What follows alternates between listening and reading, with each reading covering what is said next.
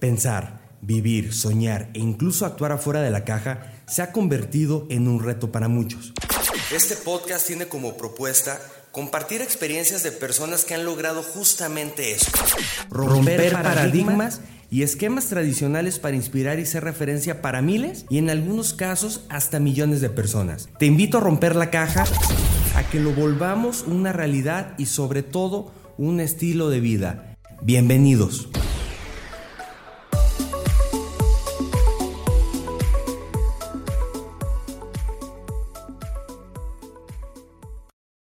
Bienvenidos a un nuevo capítulo de Rompiendo la Caja. Te saluda Luis Ernesto Marentes.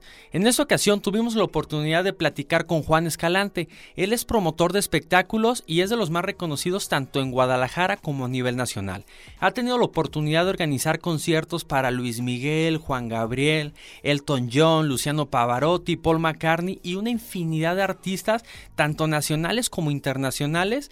Muy interesante. Te invito a escuchar este capítulo y que nos vayamos enterando con un poco más de detalle cómo ha sido su trayectoria profesional y también para los que tienen interés de emprender, de meterse a este tema del entretenimiento, pues para que vayan tomando notas de lo que representa este mundo. Bienvenidos. Juan Escalante, ¿cómo estás? Bienvenido a Rompiendo la Caja.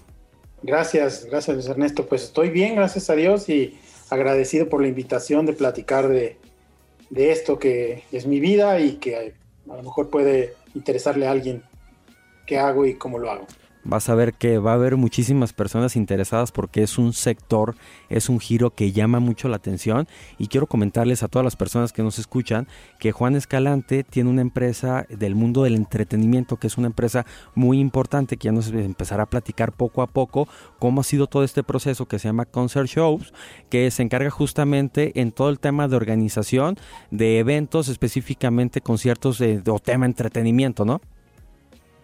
Sí, pues nos dedicamos justamente a eso, al entretenimiento en todas sus facetas. Hacemos desde hace casi 30 años espectáculos de todo tipo, desde musicales, obras de teatro, este, recitales, conciertos masivos. Eh, algún momento de mi vida hice bailes también con, algunas bandas. Eh, he pasado por toda la gama de la música y pues ya son más de casi 580 conciertos a lo largo de este tiempo. 30 años de experiencia. Se, escucha y a lo mejor muchos pudieran creer que es fácil, pero seguramente ha sido un reto el mantenerte vigente. Pero antes de entrar en esta parte, Juan, me interesa que nos platiques un poquito cómo ha sido, cómo fue tu formación, cómo arrancaste, cómo decidiste tal vez estar en este giro, pero a lo mejor hacia atrás, si intentaste, emprendiste en otras cosas, qué estudiaste o cómo llegaste a donde estás el día de hoy? Fíjate que eso es algo interesante porque yo cuando estudiaba la, preparatoria ya tenía mucha inclinación por el periodismo, por escribir, etcétera. Y trabajaba yo, yo soy de una ciudad de Michoacán, de Uruapan. Okay. Y trabajaba yo en un periódico local, escribiendo artículos, etcétera. Y entonces, a través de ese periódico se hizo un evento en un en un, salón muy grande que había ahí. Y cuando el director del periódico dijo, oigan, ¿y, cómo le vamos a hacer? Porque nosotros no hacemos eventos. Yo dije, pues yo me aviento. Y entonces hice un concierto de, un grupo de chicas que se llamaba Fandango y Alejandra Guzmán. Y entonces eh, era un evento de periódico, pero tenía show. Entonces eh, ahí fue mi primer contacto con el mundo del entretenimiento y este, me gustó, hice amistad con el manager de, Fandango y, pues por ahí quedó la inquietud. Eso fue en la preparatoria. Cuando yo me vine a estudiar a Guadalajara, yo estudié aquí en la Universidad Autónoma de Guadalajara, soy licenciado en, periodismo y ciencias de la comunicación.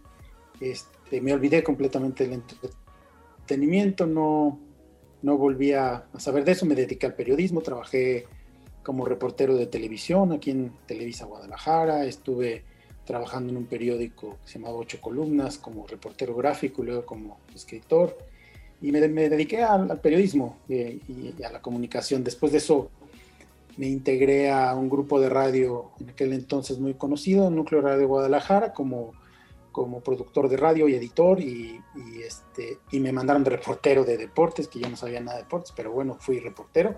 Y ahí entré un poco en, la, en el asunto de la crónica deportiva y trabajé para Canal 58, que fue una estación de radio, todavía existe, pero en aquel entonces era muy conocida en el fútbol y ahí fue donde empecé a transmitir fútbol de primera división, me tocó varias temporadas y fui cronista y fui comentarista de cancha junto con grandes figuras que hoy son leyendas de, la crónica como Emilio Fernando Alonso, David Medrano, todos ellos fueron mis compañeros ahí en, en Canal 58 y ahí hice un tiempo periodismo deportivo. Y después de eso eh, me, me, moví de Guadalajara, me fui a trabajar a la Ciudad de México, a una televisora que en aquel entonces era del Estado, se llamaba Imevisión, y estaba Canal 13 ahí.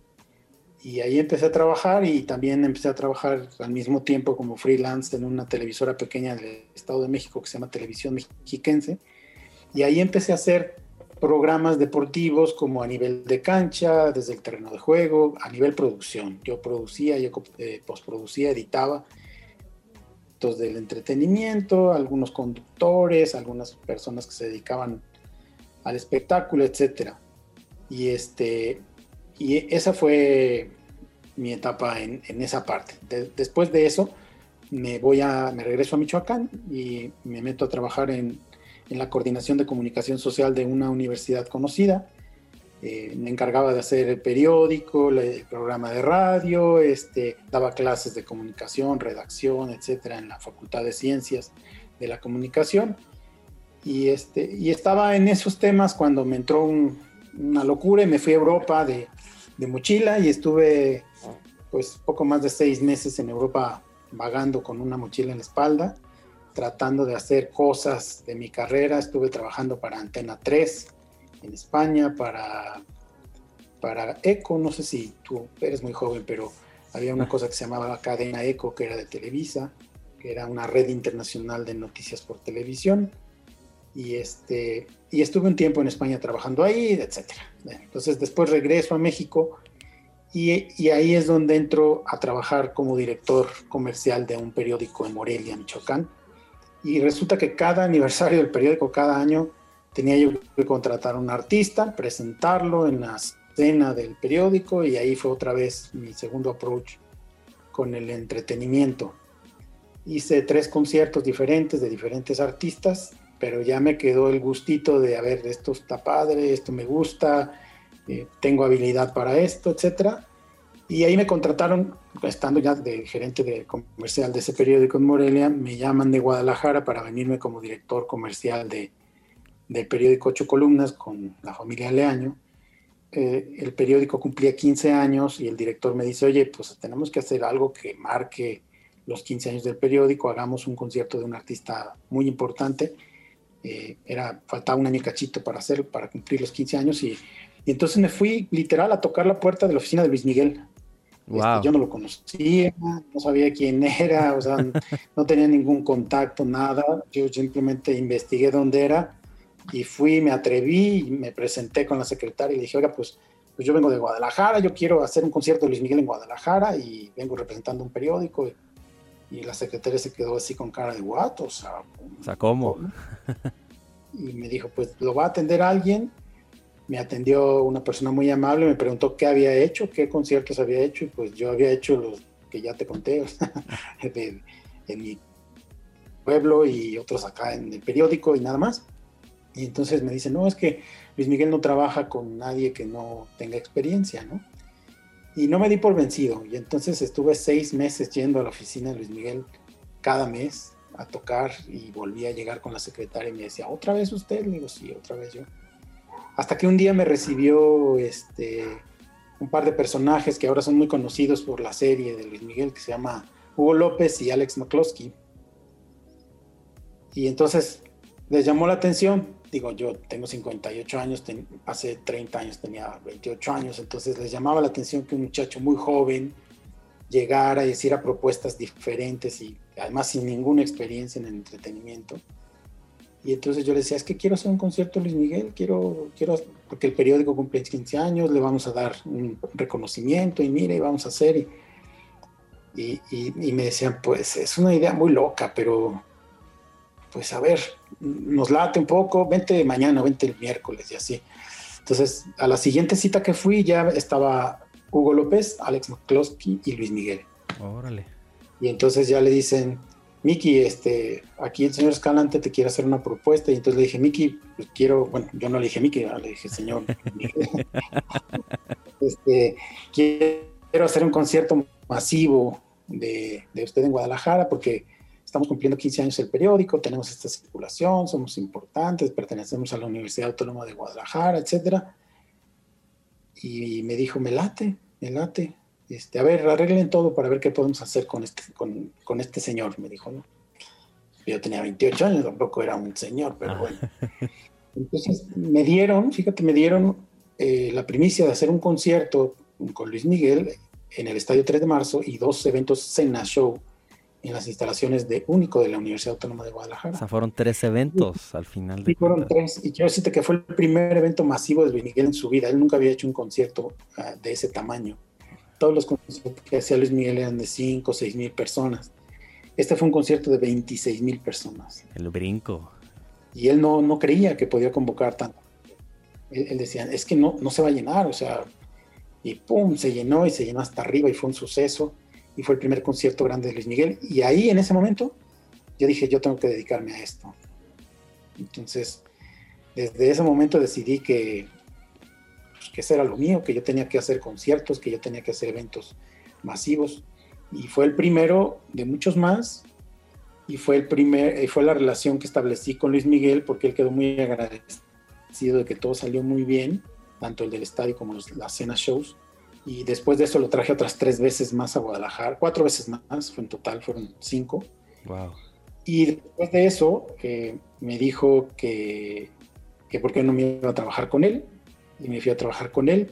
Yo venía de otra formación, de otra expertise este, de trabajo, que era el periodismo, la comunicación, los medios, la televisión. Y pues me fui a trabajar con Luis Miguel de Planta organizándole los conciertos que él quería hacer propios, o sea, porque él vendía fechas, pero había ciudades en donde él decía, yo quiero ir a, en este caso, Puebla, o quiero ir a Torreón, o quiero ir a Guadalajara, o quiero ir a León, este, yo quiero hacer yo la empresa y quiero que mi oficina maneje todo. Y así lo hicimos, y entonces trabajé un tiempo eh, muy agradable con Luis Miguel, estuve directamente trabajando para él en su oficina, y y pasó el proyecto, pero yo me quedé ya en el, en el medio. Habiendo trabajado en la oficina de, de, Luis Miguel, mucha gente me empezó a conocer, por supuesto, sabían que yo trabajaba ahí, que tenía contacto con, con Miki, ahí sí ya le podía decir Miki porque ya lo conocía bien. y mucha gente se acercó de otras oficinas de artistas y cuando, cuando Luis Miguel deja, porque muere Hugo López, pero se queda con Alex McCloskey, después de un tiempo deja a Alex McCloskey, Alex y yo hicimos una entrañable amistad y él se queda como manager de otros cuatro artistas diferentes, ¿no? Y entonces empiezo yo a trabajar con otros artistas, eso me da más relaciones en el medio, me empiezan a conocer más artistas de otras oficinas y poco a poco se fue tejiendo una red de contactos que, que ha permanecido por 30 años y que hoy me tienen en un lugar para mí pequeño, pero muy privilegiado. Juan, Aquí hay varios aspectos de todo lo que nos has platicado que me llama mucho la atención y tiene que ver justamente, ok, tú arrancas en una profesión muy marcada, ¿no? Medios de comunicación, periodismo y empiezas, ¿no? Empiezas a generar experiencia, generar experiencia, comentas que estuviste en, pues, en, Michoacán, donde arrancas, luego te vas a Guadalajara a estudiar, te brincas a Ciudad de México, regresas a a Michoacán, te vas a, eh, a, Europa y entonces aquí ya nos está hablando de esa parte de la inquietud que tenías de estar tocando puertas, de no cerrarte a decir, ¿sabes qué? Pues estoy en Michoacán, estoy en Uruapan y aquí me quedo y lo que puedo hacer acá, sino que saliste, te animaste a buscar eh, oportunidades afuera y aquí hay otro aspecto que también me interesa que nos compartas un poquito más y tiene que ver justamente con, la, con el primer evento que organizaste que dices, ok, me tocó organizar el primer evento, hasta el primer evento que organizaste de Luis Miguel, ¿Qué pasó por tu mente? Porque dices, ok, después de que tengo la oportunidad de organizar las tres fechas con Luis Miguel, pues ahí ya te decides y te das cuenta que esto, e, es lo tuyo. Dices, sabes que yo me quiero dedicar a esto, yo quiero vivir de esto y quiero desarrollarme en ese sector. Pero ¿qué pasó en la primera vez que, que lo organizaste? ¿Qué pasó por tu mente y si fue muy distinto a esta última ocasión? Bueno, eh, los primeros eventos, como te comentaba, fueron en la prepa y siendo muy honestos, eh, fueron como jugando, porque fuimos tres o cuatro compañeros de la prepa que nos organizamos para hacer el evento y, que contactamos al artista y que lo trajimos y que el hotel y que la música y que el sonido, etcétera. Pero no lo tomaba tan, tan formal, o sea, yo más bien lo, lo hacía como, como, ah, qué padre que estamos haciendo esto entre mis cuates y yo, o sea, los primeros cuando ya entré al periódico en Morelia y que me pidieron hacer ya espectáculos con un carácter empresarial, digamos, yo empecé ya a tomarme las cosas más en serio. Entonces, empecé a hacer en mi cabeza una ruta crítica que hasta el día de hoy me sigue funcionando, donde siempre considero cada aspecto del espectáculo integral. Alguna persona que me ha conocido dice que, que no entiende cómo puedo estar tan al pendiente de tan tantas cosas, de, tan, de tantas materias al mismo tiempo, porque sí es una actividad que, requiere mucha concentración, mucha atención, mucha diligencia, mucho cuidado, porque un detalle tan simple como un candado mal puesto, así de simple, puede causar una tragedia, o sea, puede, puede provocar que haya muertos en un evento, ¿no? Entonces, me ha pasado que estoy en un concierto, por ejemplo, en la Plaza de Toros, y que antes de que termine el show, yo empiezo a dar un recorrido por todas las puertas, a quitar candados y abrir puertas y abrir puertas y abrir puertas. Y algún día un, vigilante me dijo, pero ¿por qué no deja una persona en cada puerta con una llave y que cada quien le abra la puerta? Le dije, porque no puedo depender de nadie para que todo esté abierto a la hora que sale toda la gente al mismo tiempo y que encuentren una salida, porque si no la encuentran se van a peñuscar y puede haber una tragedia. Entonces, detalles como ese los tiene que tomar en cuenta en un, concierto. La gente cree que hacer un concierto es, ay, traigo al artista, lo presento, canta y se va. Pero es una cantidad de cosas que hay que planear desde meses o años antes, que incluyen un sinfín de actividades que tienen que ver desde el boleto de avión del artista, la habitación del artista, el camerino, las luces, la planta, la escalera, las vallas, las sillas, los baños, las rampas, las puertas, el que cobra, el que abre la puerta, el que corta el boleto, el que deja entrar a la gente, eh, etcétera, etcétera, etcétera. Son, son muchísimos factores. Entonces, cuando yo empecé ya a hacer algo así formal en el periódico, empecé a ver que eso tenía que tener un sistema que tenía que tener una técnica, que no podía ser improvisado todo el tiempo, ¿no? Y ahí fue donde yo quería dedicarme a esto, tenía que tener una actitud profesional, muy acuciosa, muy cuidadosa y que tenía que hacerlo profesionalmente, ¿no? O sea, que, que, no podía estar jugando a ser empresario de espectáculos porque dependían muchas cosas de eso, ¿no? Muy interesante lo que nos comentas, Juan. Dices algo que es la ruta crítica, que tienes una ruta crítica que te ha acompañado por los años, pero si te preguntara con un poquito más de detalle cómo generaste o cómo planificas o cómo construiste, mejor dicho, esa ruta crítica, que nos pudieras comentar con la intención de que la pudiéramos tal vez implementar eh, de las personas que, estamos escuchando este capítulo, pues a lo mejor en su sector, en su actividad como tal. Bueno, eh, yo, yo además de, los estudios que tuve, tomé algunos posgrados y estudié algún tiempo comunicación organizacional. Y en, y en comunicación organizacional nos enseñaron a, analizar los procesos. Y, y después de eso, la, la, ruta que sigue el proceso, ¿no? Entonces, lo empecé a aplicar y empecé a ver, a ver, cómo empieza un concierto. Ah, pues el punto número uno es el contacto con la oficina del artista. El punto número dos es la negociación del artista con fecha, hora, lugar, precios, este, etc. Tres, este, la obtención de permisos, bla, bla, bla, los trámites. Cuatro, y así fui como haciendo una especie de, plan de cómo se lleva a cabo eh, el, proceso desde el inicio hasta el final. Y entonces lo fui planteando en una, en una gráfica y dije, bueno, ¿en qué tiempo se tiene que llevar esto? Pues tal, en una semana, un día o tal. Y entonces empecé a hacer una especie de gráfica donde decía, eh, pues en tal fecha, tantos meses antes del concierto se tiene que hacer el contacto con la, con la agencia, eh, tantos tiempo tal, hay que obtener los permisos, así. Y entonces fui como haciendo que encajara la caja este, en cada una de las actividades que, que tenía que realizar. Y así es como llegué a, a, esa ruta crítica que te digo que, que tengo, en donde voy dándole seguimiento a cada paso se tiene que llevar a cabo el concierto hasta, hasta el, último paso es la salida de la última persona del inmueble donde fue el evento. Wow, sí. Te comento por qué, Juan. Fíjate que algunos de los invitados que hemos tenido en este podcast sí mencionan mucho la importancia de, de trazar eh, objetivos, ¿no? A un determinado tiempo para cumplir, para cumplirlos, lo cual se pudiera traducir en una meta. Pero esta parte que mencionas de la ruta crítica, pues para el alcance de una actividad o el simplemente el sistematizar alguna actividad o alguna estrategia que quieres implementar suena bastante interesante pues así lo hacemos y, hasta hoy me ha funcionado, ya tengo muchos años y he hecho muchos conciertos grandes, hasta el día de hoy llevamos saldo blanco y gracias a Dios pues un, récord que, que, me enorgullece mucho, porque fíjate que alguna vez una persona me preguntó, me dice, ¿tú haces conciertos o vendes boletos? Y le dije, organizo conciertos para vender boletos, pero mi objetivo no es ese, yo no trabajo para vender boletos yo lo que hago es para crear experiencias. Y te lo digo sin ningún afán romántico.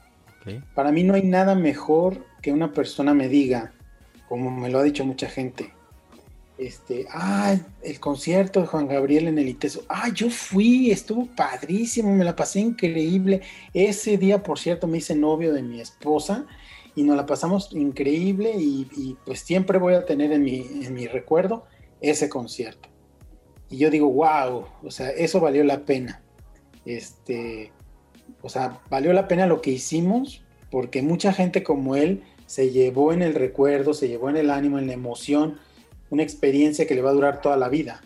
Hay gente que soñaba con ver a Elton John, por ejemplo, y yo lo traje al estadio Akron, en aquel entonces estadio OmniLife, y saliendo la gente, cuando se acabó el concierto, me encuentro un, señor como de unos sesenta y tantos, este, llorando, y, me, y le digo, no le gustó, yo medio preocupado, me dice, no, no, es que en mi vida pensé verlo y escucharlo y ha sido la experiencia más increíble de mi vida, o sea, me voy emocionadísimo y yo me quedé muy emocionado por eso, ¿no? Porque si logras hacer eso, eh, lo que haces tiene sentido. Y para mí, que la gente se divierta, se entretenga, se distraiga de sus problemas, pues tiene mucho sentido. Para eso, para eso hago lo que hago, pues. Sí, que al final de cuentas estás, estás ofreciendo un servicio con la intención de que genere un satisfactor en la persona que lo está consumiendo y a lo mejor la venta de los boletos, como te han llegado a decir, pues es un resultado de estar logrando este primer cometido, ¿no? Que van acompañados y pues no, o sea, creo ninguno de los dos está peleado. Exacto.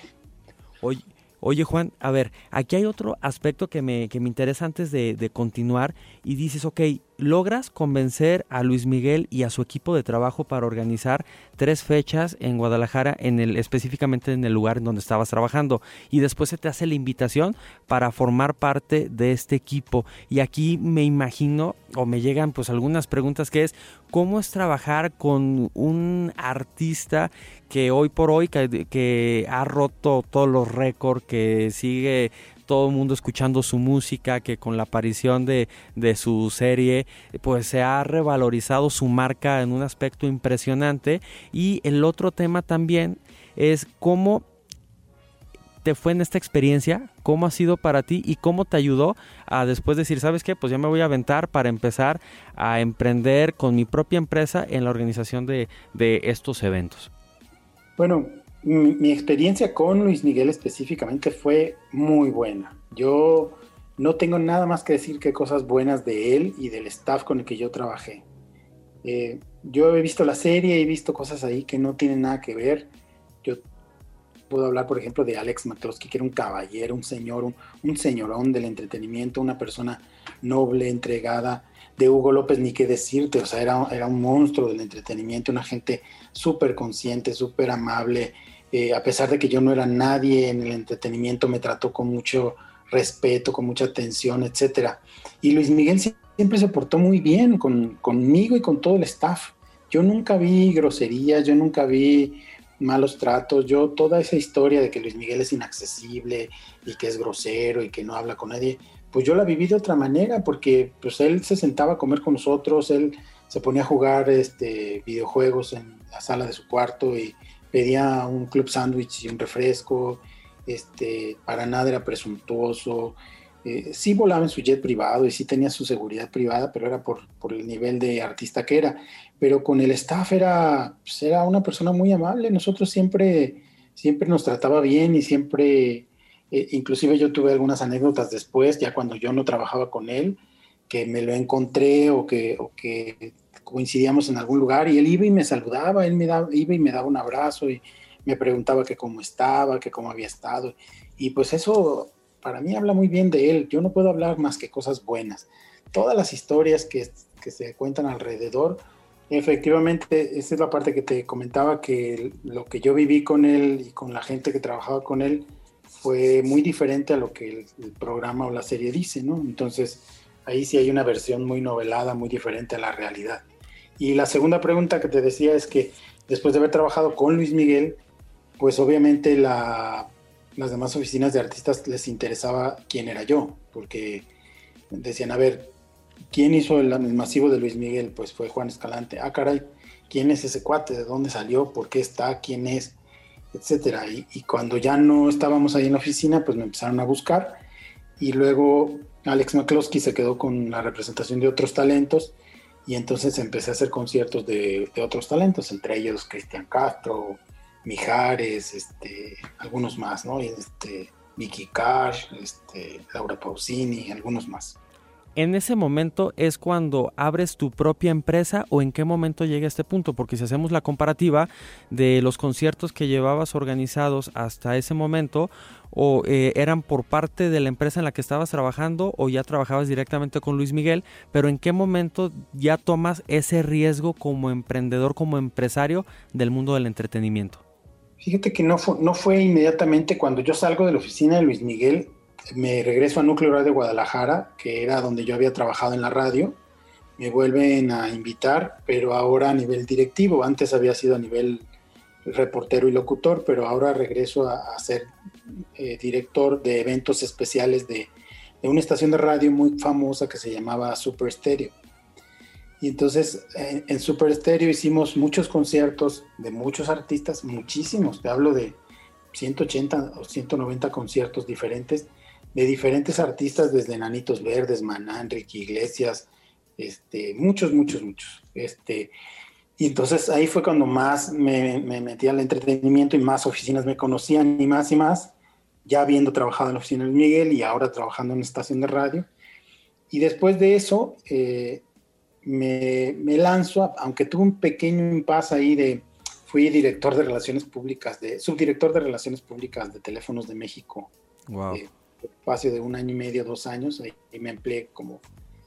Y, pero no me gustó, yo dije, no, no, no, yo no soy, o sea, yo no soy para estar metido en una oficina, no, no puedo, o sea, me pagan muy bien, es una gran empresa, estoy muy a gusto, pero me voy y, y renuncié, le dije al director, no, mi camino no está aquí. Y en ese momento fundo ya mi empresa.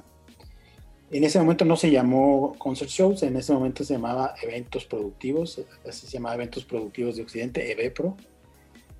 Y entonces ya me dedico por mi cuenta a, empezar a producir espectáculos. Lo primero que hice ya como mi empresa fue eh, el adiós de, de Soda Estéreo en la Plaza de Toros Nuevo Progreso. Buenísimo Sí, fue un concierto histórico, épico, se acabaron los boletos y este, pero fue además un evento increíble, la gente lo disfrutó muchísimo.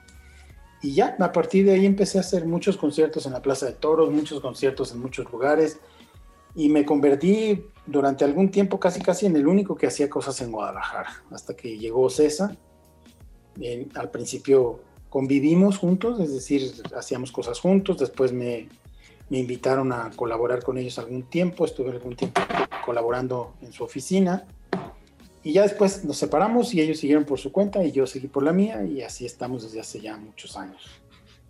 Entonces, esta parte de la experiencia, de decir, ¿sabes qué? Estuve trabajando con Luis Miguel, termino y pues tienes una carta de presentación que es muy atractiva pues para los demás empresarios, para los demás representantes que dicen, oye, hiciste cosas interesantes, te buscamos, trabajamos, tienes todavía esta experiencia en, en temas de medios de comunicación, pero ahí dice, ¿sabes qué? Voy a emprender. Aquí hay un aspecto que creo es clave para todos y es cómo decides salirte entonces de tu zona de confort, porque dices, te ofrecieron un buen trabajo, pero por otro, otro lado tú decías, no me gusta estar o no me visualizo estar tantas horas o tanto tiempo en una oficina. Entonces, ¿cómo sales de esa zona de confort? Porque seguramente siempre está esa incertidumbre de decir, oye, pues cuando trabajo en una organización, cuando trabajo en una compañía, sé que tengo un salario seguro, sé que me van a pagar cada quincena, que me, que me van a llegar los bonos, tengo los días de vacaciones y me los van a pagar y demás, a decir, ¿sabes qué? Mi pasión es esta, voy a poner mi propia empresa y pues yo ya corro con todos los riesgos. Pues así fue, así como lo cuentas, porque pues yo tenía el trabajo de ensueño, trabajaba para una compañía de telecomunicaciones internacional en pleno crecimiento, con, con muy buen sueldo, muy buenas prestaciones, pero me enfrentaba a la rutina. Me enfrentaba a tener que vestir de traje todos los días con corbata, a manejar un carro de la empresa, a visitar centros de trabajo, a, hacer reportes diarios este, rutinarios, eh, a una actividad muy mecánica y muy, para mí, a manera de ver, eh, aburrida. Y yo decía, yo no soy para esto, yo quiero estar afuera, yo quiero provocar, quiero hacer conciertos, quiero hacer que la gente se divierta, quiero, quiero hacer lo que estaba haciendo con Luis Miguel, o sea, no, no quiero estar en una oficina. Y un día fui con el director, le dije, oiga, ingeniero, pues no me siento a gusto, le digo, no, no, pero ¿qué te pasa, Juan? ¿Qué te falta? La verdad es que se portaron increíblemente bien conmigo siempre. Eh, ¿Qué necesitas? Le digo, no, necesito mi libertad, necesito dedicarme a lo que a mí me gusta y, y, pues me la voy a jugar. Y entonces lo hablé con mi esposa y con mi familia, que mis hijos estaban pequeños, pero lo hablé con mi esposa y le dije, ¿qué crees que voy a renunciar? Y me dice, ¿pero cómo? O sea, ¿de qué estás hablando? ¿Y a qué te vas a dedicar? Le digo, pues voy a hacer conciertos. ¿Cómo crees? Me dice, no, no, pero si tú tienes, tenemos prestaciones, seguro de gastos médicos, tienes vehículo de la empresa, te pagan bien, te dan vacación, te dan... ¿cómo que vas a renunciar? Le digo, sí, pero a cambio de, digo, a cambio de dedicarme a lo que me gusta, a lo que quiero, a lo que creo que hago bien y donde creo que me va a ir bien. Y pues ella confió en mí y yo confié en mí y lo hice. Y aquí estoy. Este, muchos años después soy mi propio empleador. No me ha ido bien en algunas, en algunas épocas, especialmente ahora en la pandemia y estas cosas ha sido muy complicado. En algunas épocas he perdido muchísimo dinero eh, que ni lo imaginé. En otras me ha ido bien pero te puedo decir que el balance al final del camino hasta, este momento, que espero que no sea el final final, este, es bueno. Estoy contento, me ha ido bien, tengo un prestigio, tengo un nombre dentro del, entretenimiento. Una de las cosas que más me enorgullece es que en Estados Unidos no es fácil tener acceso a las agencias americanas de entretenimiento. Y ellos te, te califican como en la escuela, te ponen, eres un promotor C plus o, C minus o B plus o, B minus o A plus o A minus. Y yo estoy catalogado A plus en las, en las agencias americanas eh, en México, independientemente de los grandes consorcios de entretenimiento como CESA y, y Signia. Este, yo soy bien recibido y bien visto, gracias a Dios y al trabajo que hemos hecho en las agencias americanas. Confían en mí, eh, me ofrecen cosas, me buscan, los busco y me contestan, abren las puertas. Y eso es algo que pues he logrado a base de trabajar, trabajar, trabajar y hacer las cosas bien, medianamente bien, ¿no? Aquí hay dos aspectos que me llaman la atención y uno tiene que ver con la vigencia. Hablas 30 años de decir, ¿sabes qué? Me salgo de mi zona de confort, me animo, tal vez había incertidumbres, no había certezas, o tal vez la certeza que tenías era que ibas a empezar a hacer algo que te apasionaba, algo que habías descubierto, que eras talentoso. Y se han dado los resultados.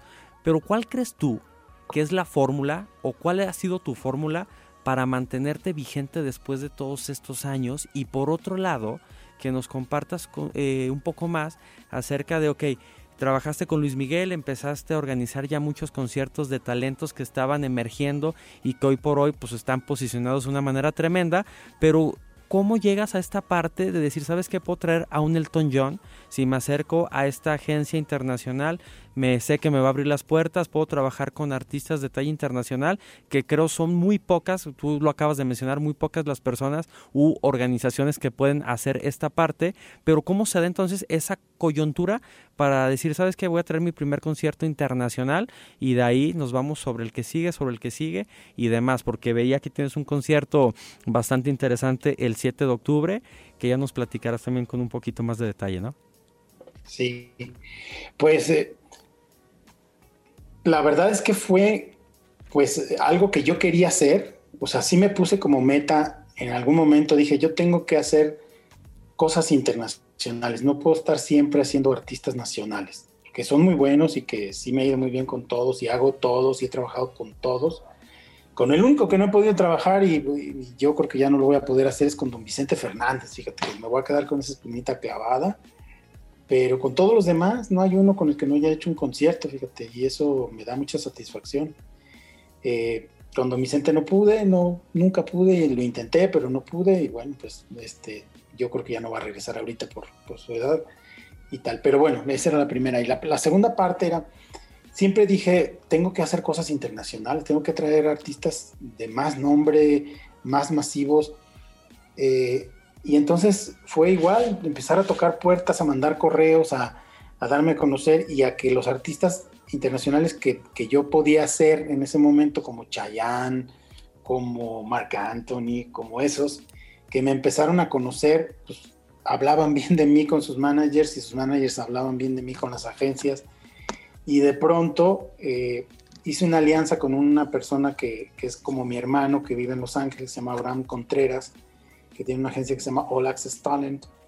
Y él me empezó a, llevar con, con, algunas agencias, eh, con William Morris, por ejemplo, con CAA, y empezamos a conocer a agentes de, de, agencias internacionales que al principio no me vendieron nada, ¿eh? al principio fue nada más puras relaciones públicas, ir a saludarlos, conocerlos y decirles, pues yo estoy en México y el día que algo necesites, pues allá estoy.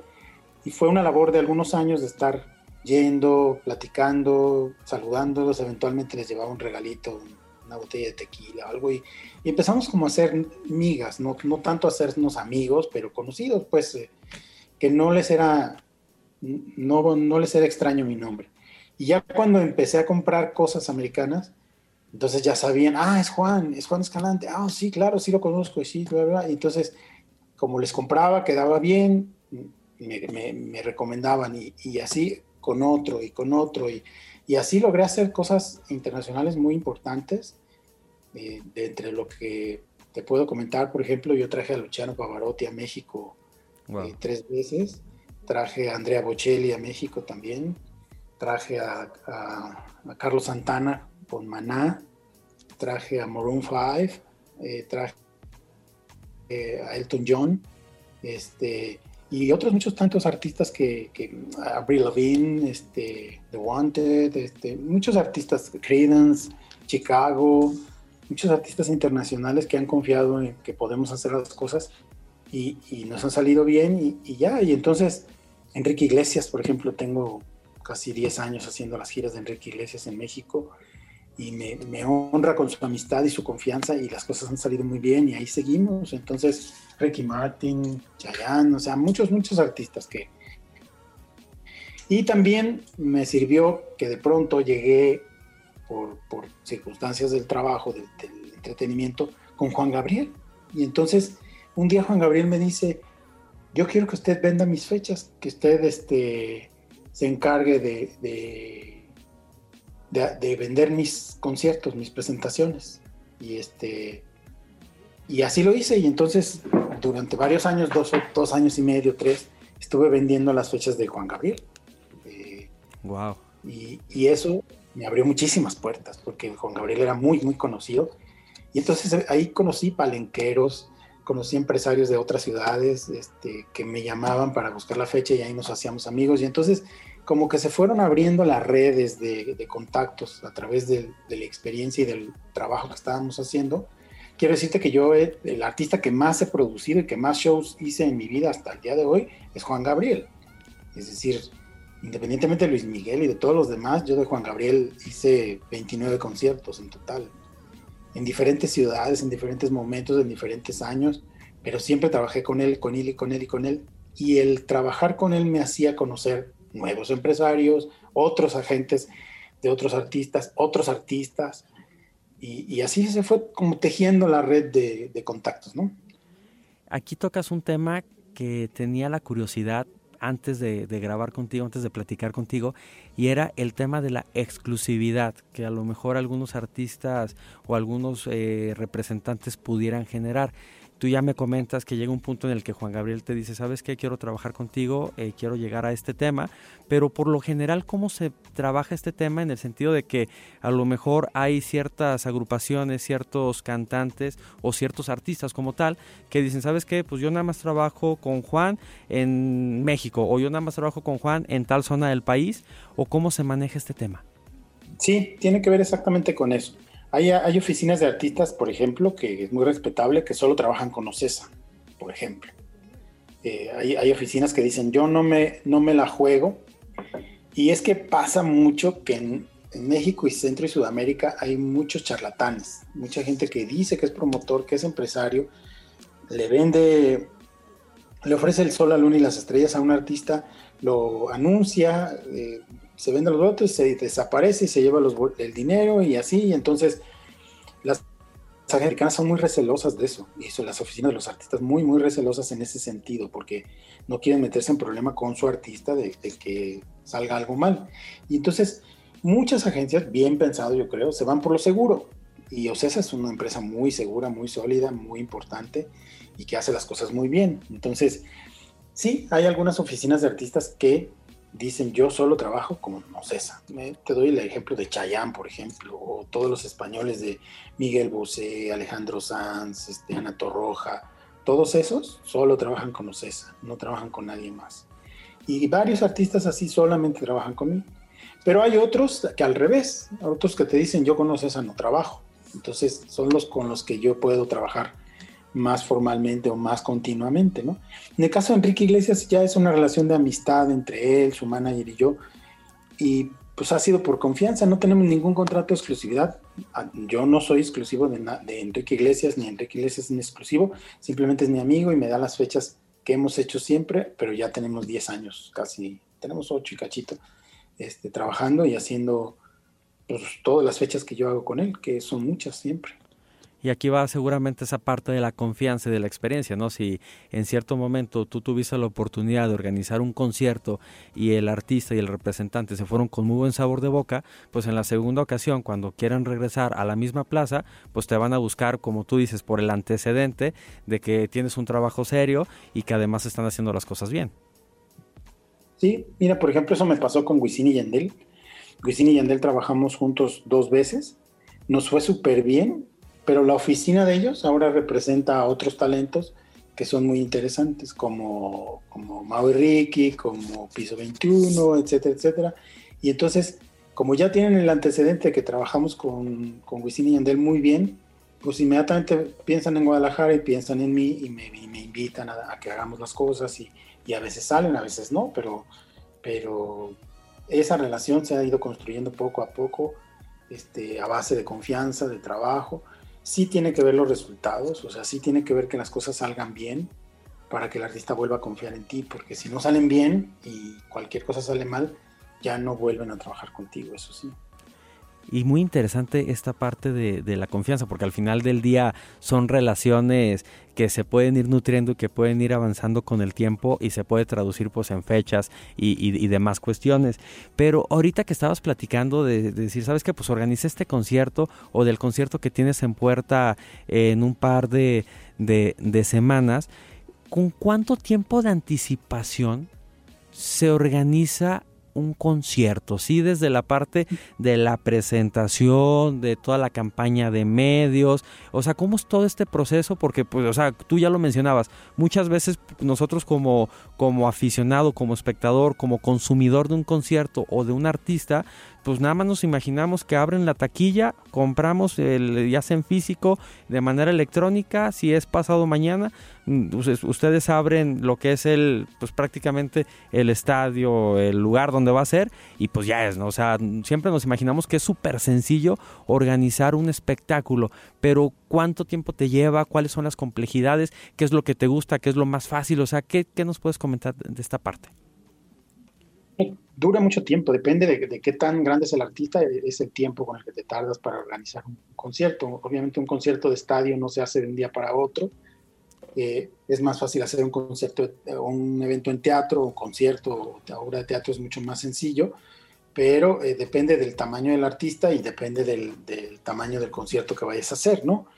Pero sí, no es un tema rápido. Yo me he tardado, con el caso de Luis Miguel, casi año y medio en que me dieran una fecha, por ejemplo. Este, en el caso de algunos artistas me tardé un año entre que contraté el artista y se llevó a cabo la fecha. Eh, en el caso del concierto que tú mencionas que estamos tratando de hacer en Guadalajara, que es Guns N' Roses, pues el proceso ya lleva con una pandemia en medio dos años. O sea, dos años de que se, se llegó al acuerdo para hacer Guadalajara y todavía hoy no se puede concretar porque aún estamos en este momento todavía eh, en manos de la mesa de salud, que la mesa de Salud no ha terminado de autorizar los eventos y seguimos esperando que ellos revisen y que nos digan que sí o que no. Y hasta el día de hoy no nos han dicho que ni, que sí ni que no, dicen que lo siguen revisando, lo cual aprecio porque yo no quiero que me digan que no, yo quiero que me digan que sí. Pero, pero tenemos con ese, con ese show, mm, empezamos en enero, no, en noviembre del año antepasado, o sea, del 2019. Imagínate. Y lo han ido por rezagando por toda esta cuestión de, la pandemia. También al principio de esta plática, Juan, nos comentabas eh, de que sí te ha tocado pues todo el tema de la organización de un concierto como tal, pero has estado organizando otro tipo de eventos, exposiciones, el tema de incluso bailes. ¿Cómo ha sido esta experiencia o cómo te has diversificado, si es que podemos utilizar este término? Bueno, yo creo que eso, eso más bien fue como obligado por las circunstancias, porque eh, a veces, por ejemplo, te doy un ejemplo, hay una oficina en Argentina que maneja Ricardo Arjona, que somos muy amigos, que yo siempre he hecho fechas de Ricardo aquí en Guadalajara, somos grandes amigos con Ricardo Arjona, y de pronto esa oficina toma un bailador, un, este, cuate que es bailador, un, un, argentino que es muy famoso, se llama Julio Boca, y me llama y me dice, necesitamos que hagas Julio Boca en Guadalajara, en el teatro. Entonces, no es un concierto, no es una obra de teatro, es un, es un espectáculo de danza, es un bailador de primer nivel a nivel mundial, pero pues me tocó hacerlo. ¿Por qué? Porque la oficina de Ricardo Arjona lo representaba y quería hacer algo en Guadalajara y, me conocen a mí, confían en mí, entonces me hablaron. Y como eso, cosas eh, de, shows eh, sobre el escenario, obras de teatro, eh, cosas así que, eventualmente no han sido conciertos, pero que han sido cosas que he hecho en combinación con las oficinas de algunos artistas. así, así va surgiendo, pues. Y en el caso de las bandas, en algún tiempo eh, se acercó conmigo la gente del Recodo, este, porque hicimos una gira de Juan Gabriel y el Recodo por varias ciudades del país que fue muy exitosa.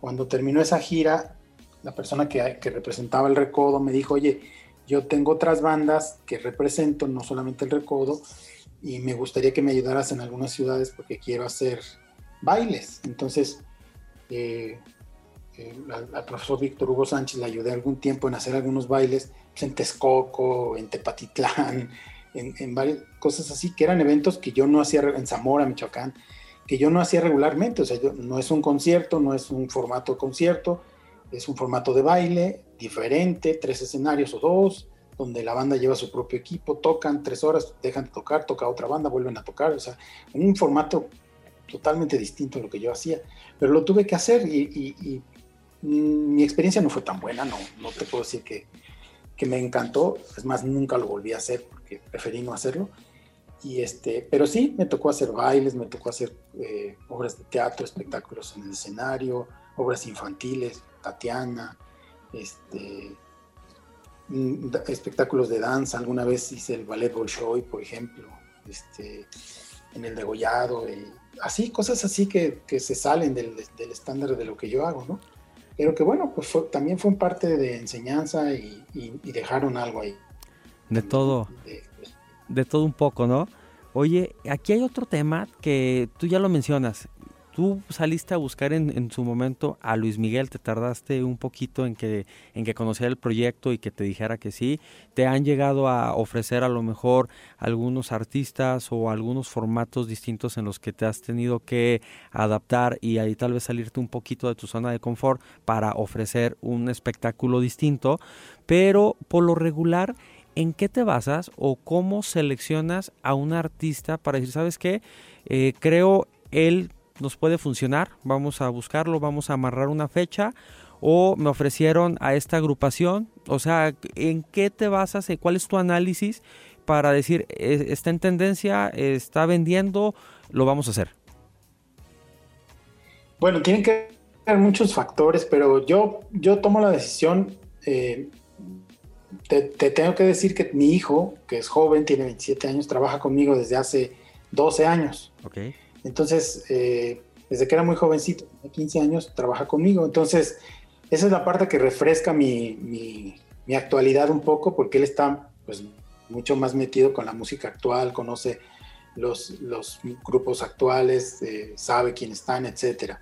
Pero tengo muchos amigos por mi trabajo en los medios de comunicación, tengo amigos directores de de radio, visión, que están metidos 100% en la transmisión de contenidos, y hablo con ellos, platico con ellos, este, tengo consejeros eh, muy cercanos y les pregunto, oye, ¿cómo ves tal grupo, tal banda? No, pues sí, yo creo que sí, mira, la estamos tocando mucho, tal artista, oye, tal, artista, no, no lo conocemos, ni lo tocamos, ni, ni, sabemos quién es, etcétera.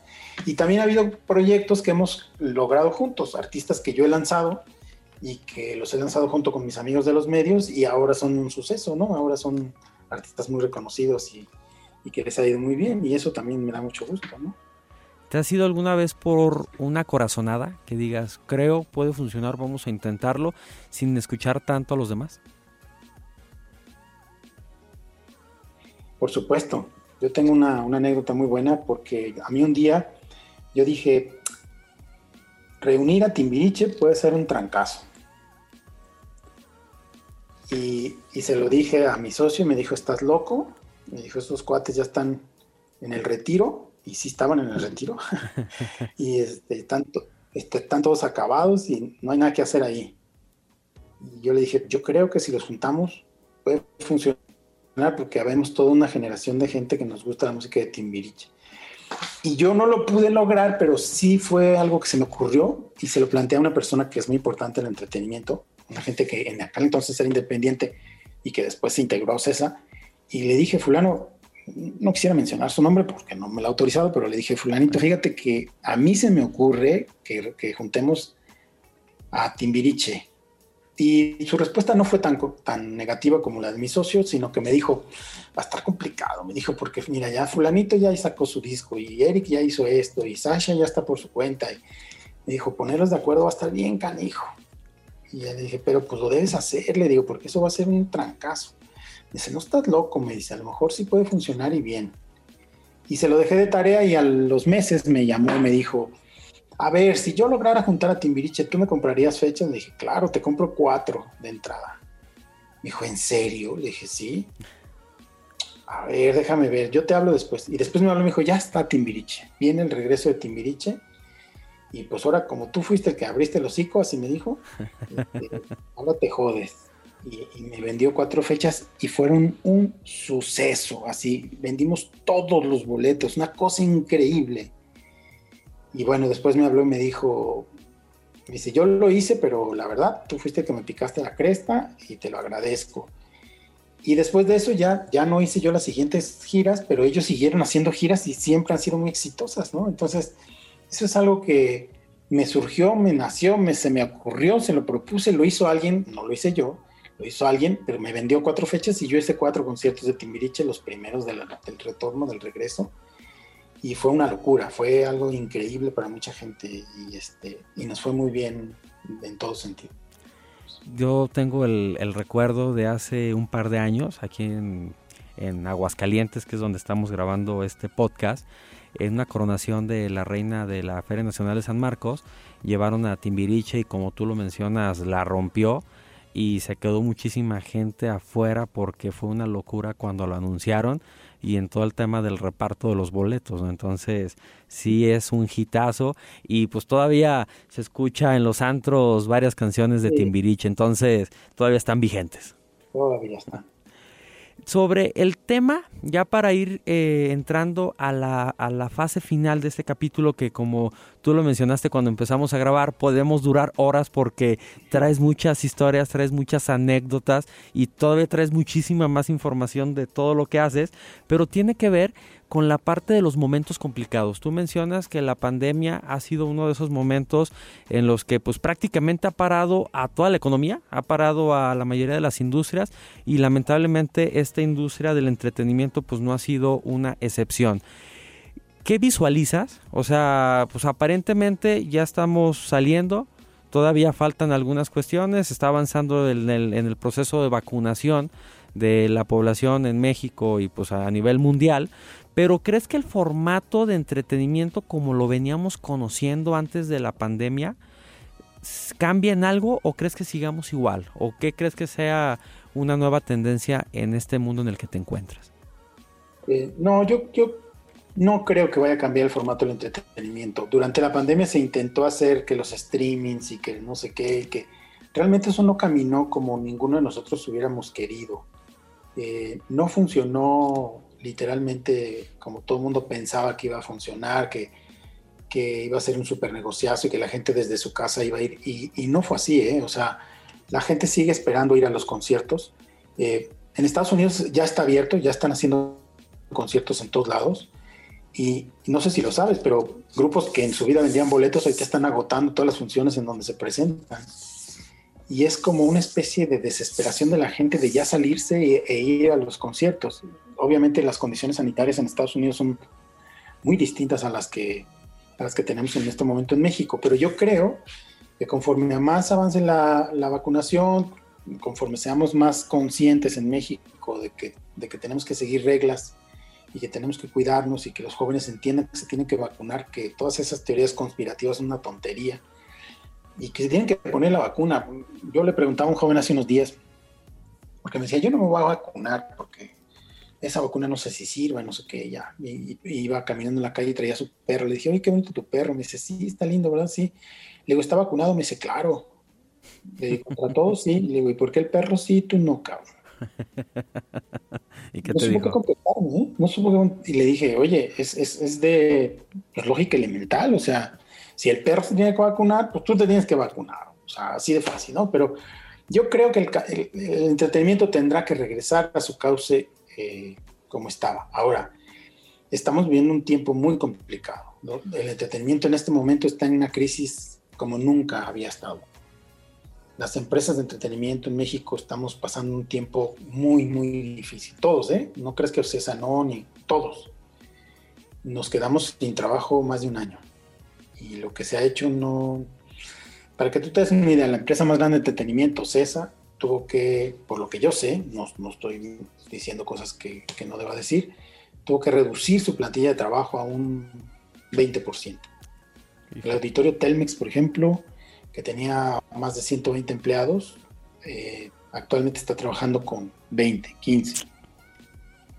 Complicado. Los teatros eh, que tenían 30 empleados están trabajando con 7 personas. Entonces, eso causó un desempleo muy grande y, y, además esta industria es una industria que le da trabajo no solamente a la persona que está en la puerta del teatro, sino generamos muchísimos empleos. Nosotros, por ejemplo, en un año en, en Jalisco, te puedo decir que generamos 266 millones de pesos de taquilla de, de los eventos que se realizaron en un solo año en Jalisco. Entonces, 266 millones implican ingresos para mucha gente, implican impuestos, implica una derrama económica impresionante. Eh, en un año nosotros eh, empleamos en diferentes áreas del entretenimiento 255 mil personas. Wow. Entonces, es algo que sí impacta a la sociedad, que sí impacta la economía y que pues durante más de un año ha estado detenido, parado completamente, ¿no? Alguien me preguntaba, oye, pero las personas que, o sea, no les afecta tanto. Le dije, mira, te voy a dar un ejemplo. Una persona que trabaja como cargador en un concierto es, un trabajador freelance, no tiene prestaciones, no tiene, le pagan muy bien, le pagan mil y tantos pesos al día. Y cuando había conciertos trabajaba jueves, viernes, sábado y a veces el domingo. Entonces te estoy hablando que se embolsaba casi 10 mil pesos a la semana. Con eso pues, vivía toda su familia, vivía él y viajaba y la pasaba bien. Quítale todo ese dinero de un jalón, de un día para otro. Y esa persona que se dedicaba al entretenimiento ya no se dedica a esto. Entonces se va a cargar cosas a otro lado y le dan 100 pesos al día, 200 pesos al día y llega a su casa con 400, 600 pesos a la semana. No, ya no es nada. O sea, ¿qué puede hacer con eso? Entonces, pues fue un tiempo muy complicado, ha sido un tiempo muy complicado, sigue siendo. Nosotros con el concierto de Guns N' Roses estamos pasando un tiempo peligroso, delicado, porque pues estamos cumpliendo con lo que la autoridad nos pide, por supuesto, porque no podemos hacerlo de otra manera, somos muy respetuosos de eso pero nos tienen detenidos cuando nosotros ya podríamos tener más de un mes a la venta. Seguimos detenidos, detenidos, detenidos hasta que la autoridad decida, pues. Entonces, eh, sí ha sido muy pesado. Conseguir Guns N' Roses es muy pesado. Invertir en Guns N' Roses es muy grande para estar detenido. Entonces, es un tiempo difícil. Y ha habido otros, ¿no? Ha habido otros donde ha habido giras muy malas de artistas donde no nos ha ido muy bien. Como te comentaba hace un rato, ha, habido eventos que van muy bien, pero ha habido eventos que van muy y se pierde muchísimo dinero. ¿no? El caso de, Juan Gabriel, que ha sido uno de los momentos más difíciles de mi vida. Yo estaba organizando el concierto Juan Gabriel y Amigos, que era un concierto de Juan Gabriel con, los, con las cantantes que habían grabado duetos en, en, sus, en sus discos más recientes. Entonces iba a ser un concierto de, Alberto con 11 amigos, iban a cantar en el estadio Akron y se muere seis días antes del concierto. Y yo me quedo pues, con el concierto pendiente, con 50 mil boletos vendidos y, y, con una responsabilidad gigantesca, ¿no?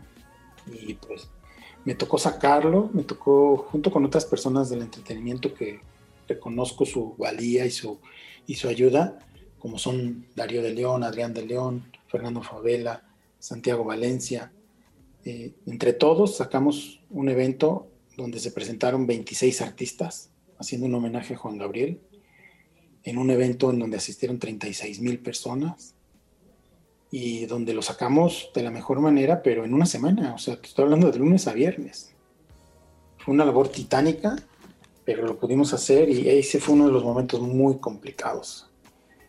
Ahí mi, salud se vio mermada, yo no era cardíaco, me convertí en cardíaco a partir de ese momento, me, dieron taquicardia, ya, ya empecé con arritmias cardíacas desde ese momento, ¿no? Para adelante. Y que aquí sacas, digo, de un suceso lamentable, de un escenario tal vez negativo en el que pues seguramente ya había una fuerte inversión de por medio y que además tenías que hacer un reembolso y ya no lo ibas a poder ejecutar de la manera que tú lo esperabas, pero decir, ¿sabes qué? Ok, pues vamos a ver cómo lo tropicalizamos, cómo lo cambiamos, pues para ofrecer y tal vez reducir un poquito más ese, esa, esa pérdida que, que por ahí estabas visualizando, ¿no? Y si es dinero, pero también es salud, como tú lo estás mencionando en esta parte. Mira, llegó un momento en donde nos sentamos los que te dije, eh, que somos gente del entretenimiento de muchos años, y, la conclusión entre nosotros era, en esta mesa hay más de 120 años de experiencia en el entretenimiento, y no sabemos qué hacer. Imagínate. O sea, digo, imagínate, pero yo me lo trato de imaginar y la verdad, o sea, no tengo ni un gramo de visualización de ese, pues esa, eh, quiero creer que es una adrenalina, ¿no? Decir, oye, ¿y ahora qué hacemos? ¿Cómo lo, cómo lo ejecutamos? Exacto. Ya para, para entrar, eh, son tres preguntas, pero antes de la última de, de entrar a estas tres preguntas que son las de cajón de este podcast, eh, son 30 años. O sea, si te preguntara cuántos conciertos has organizado, no sé si llevas un conteo aproximado, pero si te preguntara por el primero que te llega a la mente y que tienes un gran sabor de boca, ¿cuál sería y por qué?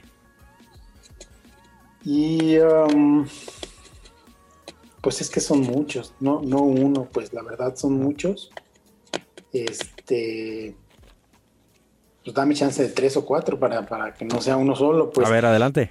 Eh, Soda en la Plaza de Toros fue muy importante. Luis Miguel en el estadio 3 de marzo, las veces que lo hice fue muy importante. Este, Andrea Bocelli en el, en el Liceo del Valle, que, que, lo hicimos ahí en la escuela, no, en Educare, perdón, en Educare. Eh, Juan Gabriel en alguna de sus expresiones en la Plaza de Toros, que fue maravilloso, fue el mejor concierto que yo le vi en la vida y Enrique Iglesias, que me da mucha satisfacción ser su amigo y que es un talento impresionante y una persona maravillosa. Eso es así. Y, la verdad es que me dejo muchos afuera, muchos, muchos, muchos. Digo, son 30 años, o sea, es una pregunta pues muy complicada, pero eh, obligatoria, porque cuando platiqué con algunas personas y les platiqué a quien con quién iba a platicar, pues me dijeron, oye, tienes que preguntarle, ¿no? O sea, sí tiene toda una vida dentro de la industria, pero sí es interesante conocer eh, su respuesta. Fíjate, Juan, que en este podcast tenemos una cadena de preguntas que consiste, un invitado anterior a este podcast deja una pregunta para el siguiente sin saber quién es y, es la que nos tienes que contestar y una vez que la contestes tú vas a dejar una pregunta para el siguiente invitado que ya cuando terminemos de grabar te diré quién es. Pero la pregunta que te deja Sergio Ballín de Maná es ¿cuándo fue la última vez que hiciste algo porque en verdad querías hacerlo? Ya sea que tu corazón o, la o tu intuición influyeron para tomar esa decisión. Híjole, Creo que la respuesta va a parecer cursi o, acartonada, pero no hago nada que no me llene el corazón. Bien, bien. Sí, porque muchas veces, eh, te digo, podemos actuar o podemos hacer cosas de manera automatizada pero pues, o sea, te digo, al final de cuentas en tu industria, lo acabas de mencionar, en donde cada presentación, en donde cada fecha, pues sí lleva esta parte que mencionabas al principio, ¿no? Que no lo haces por vender boletos, sino lo haces por generar una experiencia, por generar una vivencia en la persona que se da cita, pero pues por el otro lado llevas un riesgo tremendo porque tienes tu lana invertida para que se lleve a cabo un, un, evento, ¿no? Pero y esta respuesta, pues sí, créeme que me gusta. Muy bien. ¿Y qué pregunta le haría yo a la siguiente, al siguiente personaje? Así es. Wow. Este. ¿Con qué, de, ¿Con qué te has quedado de ganas de hacer? Es decir, ¿qué has querido hacer toda tu vida que no has hecho en la actividad a la que te dedicas? Interesante, interesante. Vamos a ver qué nos contesta el siguiente invitado para darle continuidad justamente a esta cadena de preguntas. La siguiente. Esa, pregunta no me la hiciste tú, pero yo te la contesto. Ah. ¿Qué cosa Juan Escalante quisiera en su vida hacer y que no ha podido hacer? ¿Qué será? Un concierto de Michael Bublé. ¿Y cómo ves el escenario? Dificilísimo. Lo he buscado cinco años y no lo he conseguido. Se retiró por el cáncer de su hijo, dos años, y después hablé con su manager y me dijo, estamos dos años retrasados, apenas vamos a recuperar los dos años, entró la pandemia, falta que pase la pandemia y después los dos años que, que Michael Bublé recupere la agenda que había dejado pendiente y hasta dentro de tres años, pues podré hablar con él a ver si la posibilidad existe. Yo de broma le digo a mi hijo que el día que haga Michael Bublé me retiro y él es el que está más interesado que lo haga. Digo, está la, ventana abierta, ¿no? O sea, está la ventana abierta, no hay un no. Vamos a esperar, vamos a esperar y seguramente se podrá materializar este, e, esto que me estás platicando y tendríamos que reformular justamente la pregunta que, que estás haciendo. Bueno, muy bien. Siguiente, algo que te gusta hacer y que muy pocas personas tengan conocimiento de ello, que si incluso se llegaran a enterar, les pudiera sorprender un poco? Soy chef. ¿Qué te gusta? Cocino todos los días. Todos los días. Y soy cocinero. Y soy muy buen cocinero. ¿Y cuál, o sea, en qué te especializas o en qué te consideras mejor? ¿En qué tipo de, Eh, cocina? Yo estudié cocina un tiempo cuando estuve en Europa, estudié cocina en Francia y en España, y entonces la comida española y la comida francesa es lo que mejor me queda. Entonces hago muy buena comida española y francesa. Quien me conoce cerca sabe de eso y me he invitado a muchos amigos. Muchos artistas han probado mi comida, por ejemplo. Y este, pero es algo que no todo el mundo sabe. Fíjate, ahorita que me estás dando esa respuesta, me acordé, en la primera temporada tuvimos de invitado a Laurent Collet, que él fue director de comercialización y mercadotecnia del Barcelona y actualmente es, es director general del Olympique de Marsella.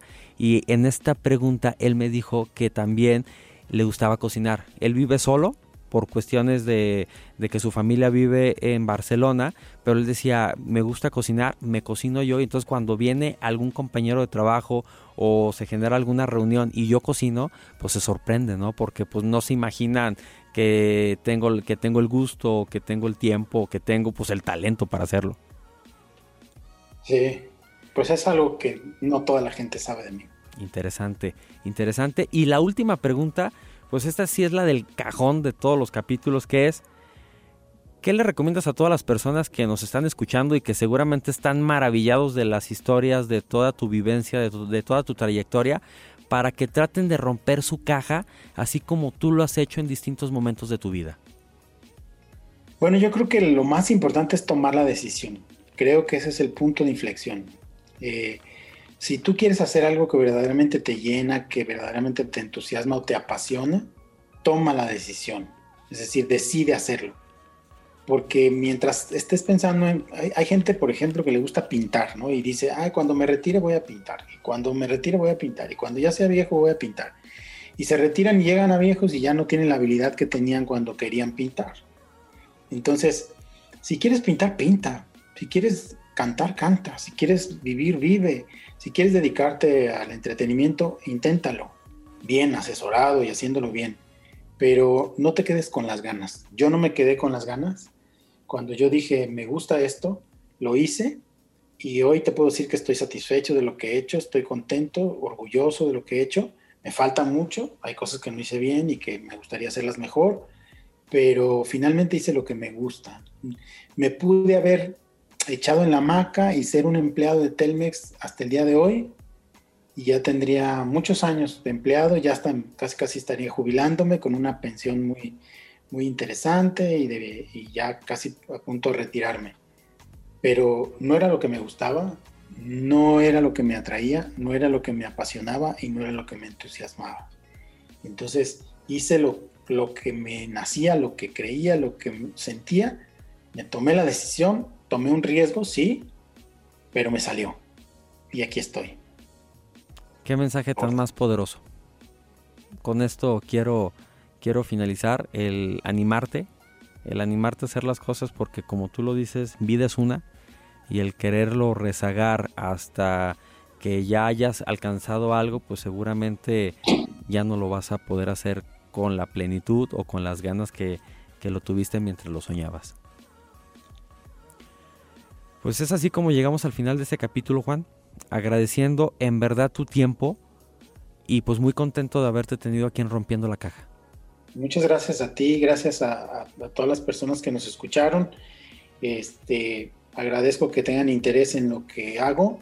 Eh, humildemente soy, soy una persona que ha hecho lo que le gusta y pues algunas cosas han salido bien, otras no tanto, pero siempre lo he hecho con mucha pasión, mucho gusto, mucho, mucho entusiasmo.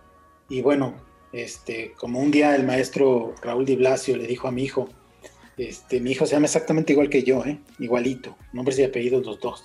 Uh -huh. Y le dijo, tú debes estar muy contento porque naciste con una marca encima. y sí, y es el cómo, el cómo la construimos, el cómo la ampliamos y el cómo generamos ese legado por cómo queremos ser recordados. Exacto, entonces el día que me dijo vuele solo y que se dedique a esto, pues mucha gente va a decir, ah, es hijo de Juan Escalante, ah, sí, claro, sí lo conocí. Perfecto, interesante. Y pues muy agradecido Juan y como y como cada semana lo decimos en este podcast, sigamos rompiendo la caja. Hasta la próxima. Muchas gracias. Es así como llegamos al final de este capítulo, esperando que la plática con Juan Escalante haya sido de tu agrado. Una historia llena de logros, de éxito, pero sobre todo de maneras distintas en cómo rompió su caja para llegar al nivel en el que se encuentra el día de hoy dentro de su industria. Estamos en comunicación, te invito a seguir las redes sociales y como cada semana te lo digo, sigamos rompiendo la caja. Cuídense.